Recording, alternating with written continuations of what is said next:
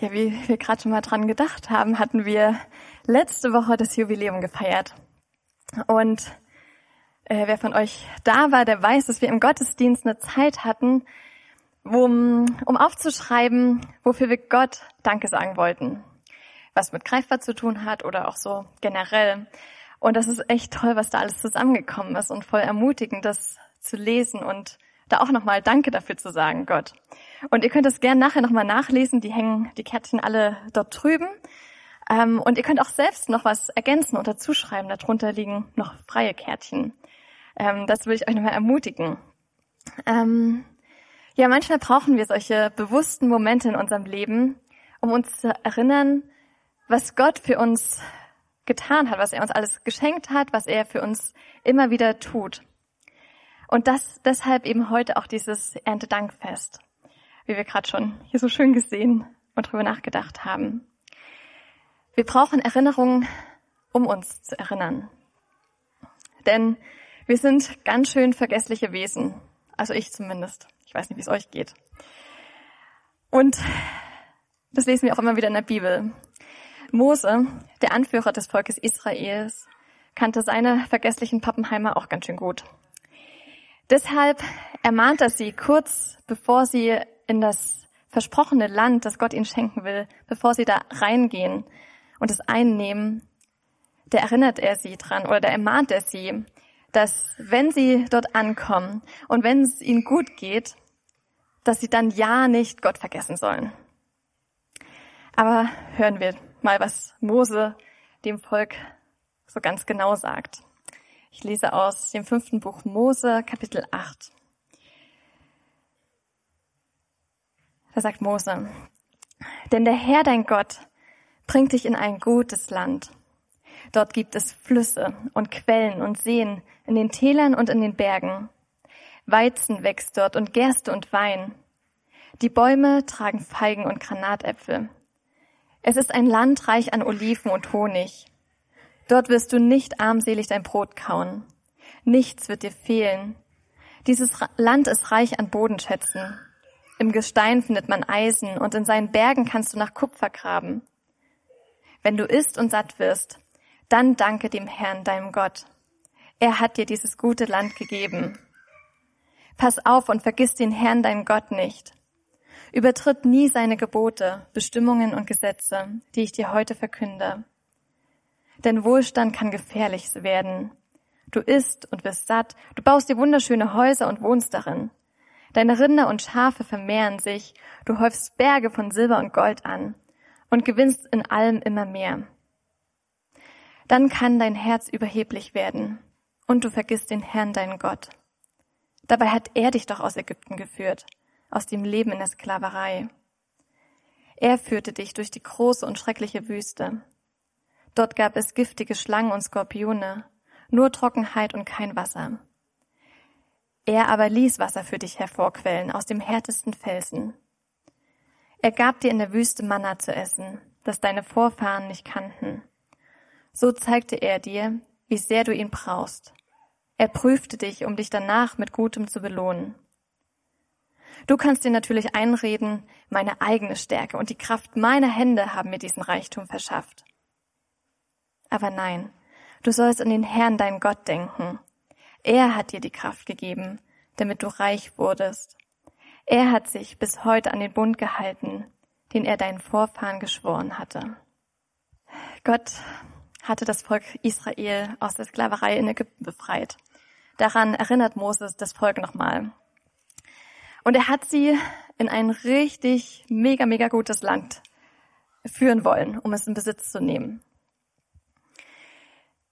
Doch dieses Volk Israel hatte Angst vor den Bewohnern dieses Landes und schreckte davor, es einzunehmen. Und das machte damals Gott ziemlich zornig und traurig. Und deshalb musste das Volk 40 Jahre lang durch die Wüste laufen. Und da gab es einige Gefahren und es war mit Sicherheit nervig und anstrengend. Aber wie wir gerade auch gelesen haben, Gott war die ganze Zeit mit ihnen. Und jetzt ist dieses Volk in so einer Zwischenzeit. Sie sind noch in der Wüste. Und Mose schaut mit ihnen auf diese 40 Jahre zurück. Aber das Ziel, diese neue Heimat, da, wo sie schon mal kurz davor standen, die ist jetzt mit zum Greifen nahe. Und so blickt Mose mit dem Volk auch voraus auf das, was bald kommen wird, auf das, was Gott ihnen schenken will. Als wir im Hauskreis am Montag über diesen Text sprachen, da meinte jemand, boah, Gott rastet hier richtig aus, was er ihnen alles schenken will. Und ja, Gott rastet hier wirklich aus, im positiven Sinne. Er liebt es, sein Volk zu beschenken, ihnen Gutes zu tun. Er freut sich, wenn sie sich freuen. Und das ist ein unglaublich schöner Wesenszug von Gott, den wir uns, glaube ich, auch immer wieder bewusst machen können. Gott ist großzügig. Er hat so ein schenkendes, freigebiges Wesen. Aber was auch deutlich wird in der Geschichte und besonders auch durch ähm, die Verse, die davor stehen, ähm, dass Gott, so sehr er es liebt, großzügig zu sein und seinem Volk Dinge zu schenken, dass ihm die Beziehung zu seinem Volk und zu den einzelnen Menschen noch viel wichtiger ist als das, was er ihnen schenken möchte.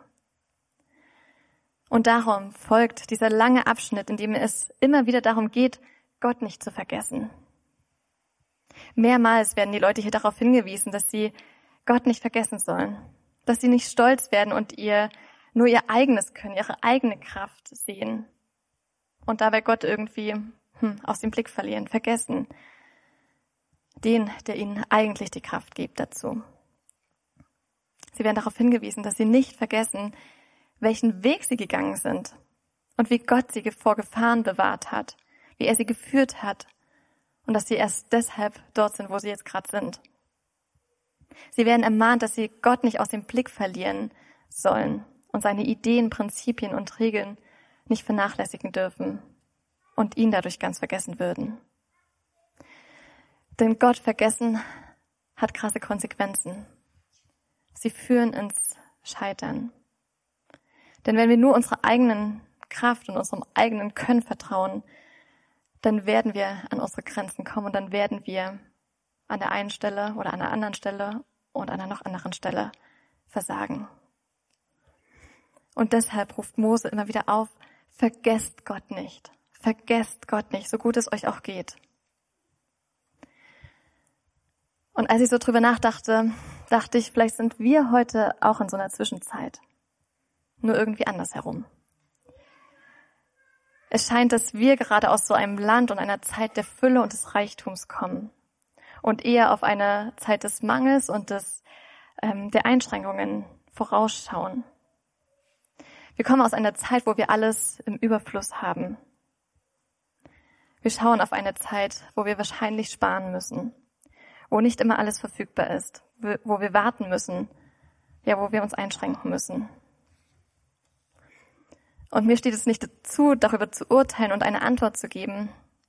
Aber mir ist die Frage gekommen, haben wir als Gesellschaft und als Einzelperson Gott vergessen? Stehen wir vielleicht deshalb jetzt in dieser Zwischenzeit mit dem Blick auf eine Zeit des Mangels? Was, wenn wir Christen in der jetzigen und in der kommenden Zeit und Situation gerade hier einen Unterschied machen können. Indem wir nicht in das Jammern und Sorgen machen und Klagen einstimmen, sondern immer wieder darauf hindeuten, was Gott uns auch jetzt alles schenkt. Was, wenn es gerade jetzt unsere Aufgabe ist, Menschen an Gott zu erinnern? Was, wenn wir einen Unterschied machen, indem wir uns nicht mit runterziehen lassen, sondern vertrauensvoll realistisch bleiben, weil wir unseren Gott und seine Kraft und Möglichkeiten kennen? Was, wenn wir einen Unterschied machen und Hoffnung verbreiten? Weil wir unser Glück nicht nur an die paar Jahre hier auf dieser Erde hängen, sondern uns auf Gottes Fülle in der Ewigkeit freuen. Das Volk Israel, das hat Gott auch in Zeiten des Mangels gefunden. Und ich glaube, gerade da haben sie erlebt, wie abhängig sie von ihm sind. Sie durften sehen und erleben, wie er sie versorgt. Er hat sie nicht vor der Wüste und vor Gefahren verschont, aber er war mit ihnen da drin und er ist mit ihnen da durchgegangen. Wo finden wir Gott in Zeiten des Mangels? Ich weiß nicht, in welcher Zeit oder in welcher Situation du gerade ganz persönlich steckst.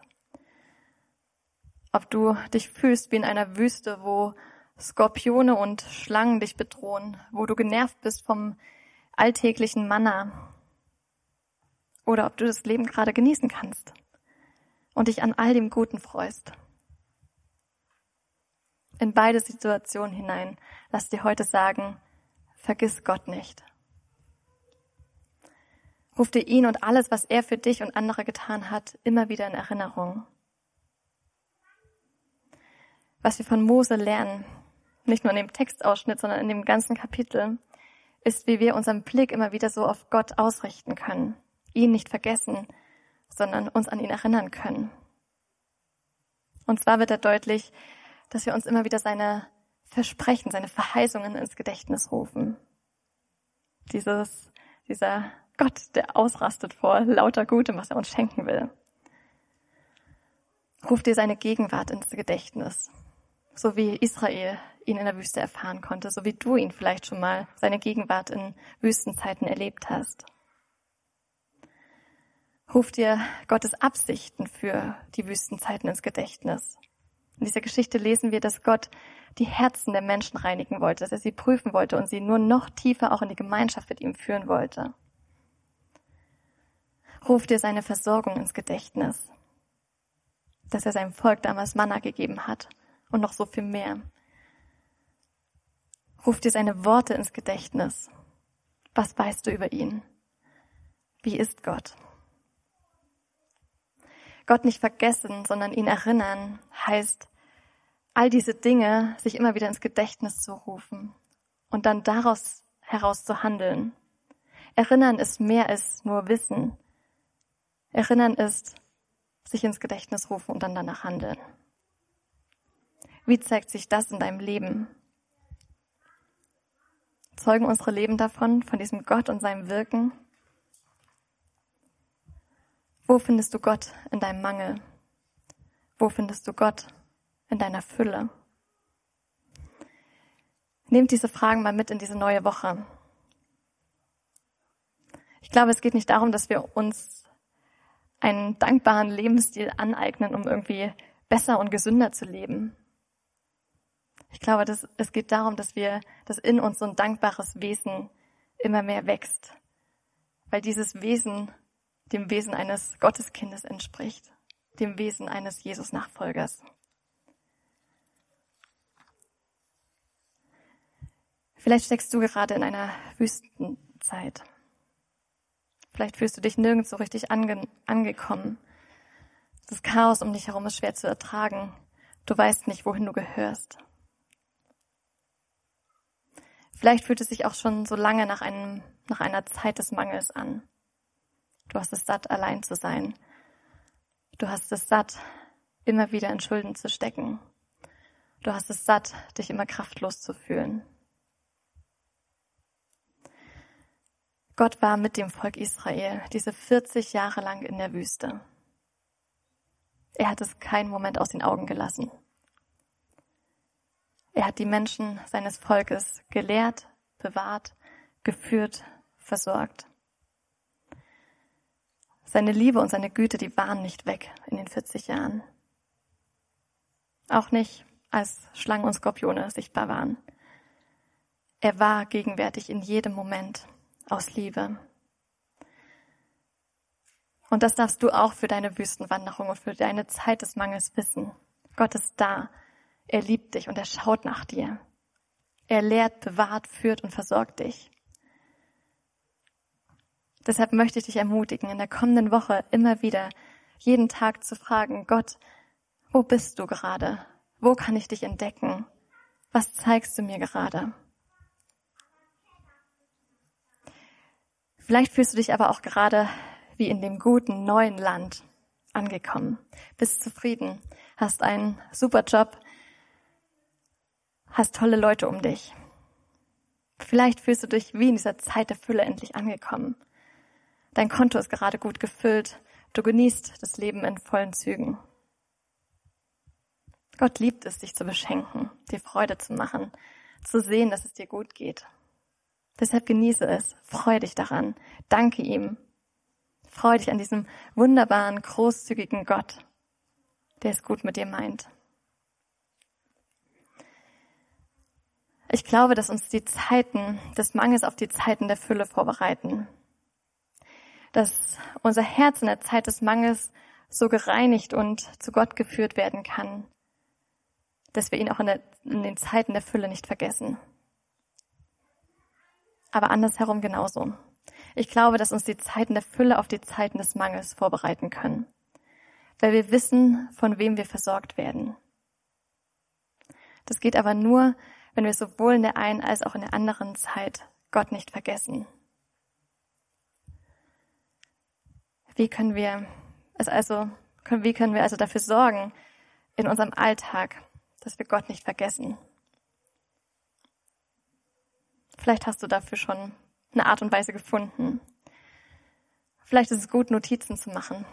Jeden Abend einfach kurz aufzuschreiben, hey, wo habe ich heute Gott gesehen? Oder einander zu fragen, hey, wo ist Gott gerade in deinem Leben? In, deiner, in deinem Mangel oder in deiner Fülle? Und sich einander davon zu erzählen. Vielleicht eine Erinnerungsfrage an deinen Spiegel zu hängen. Wo finde ich Gott? Oder dir irgendein Armband umzumachen oder so, das dich einfach an Gott erinnert. Oder bei einer täglichen Handlung, ähm, sei es der Abwasch oder sei es das Bett machen oder was auch immer, dass du dabei weißt, hey, das ist mein Moment, wo ich frage, wo habe ich eigentlich heute, wo habe ich gestern Gott entdeckt? Und ich wünsche uns, dass wir darin stark werden, Gott zu erinnern, dass wir stark werden, dankbar zu sein und dass wir so standhaft sind in Zeiten der Fülle und in Zeiten des Mangels. Und dafür möchte ich noch beten.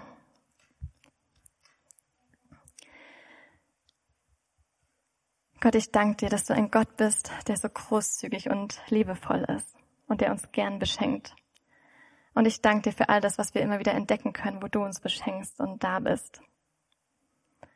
Aber Herr, du bist auch ein Gott, der mit uns durch Zeiten des Mangels geht und der unsere Sehnsüchte kennt und unseren, ja, unsere Lehren sieht.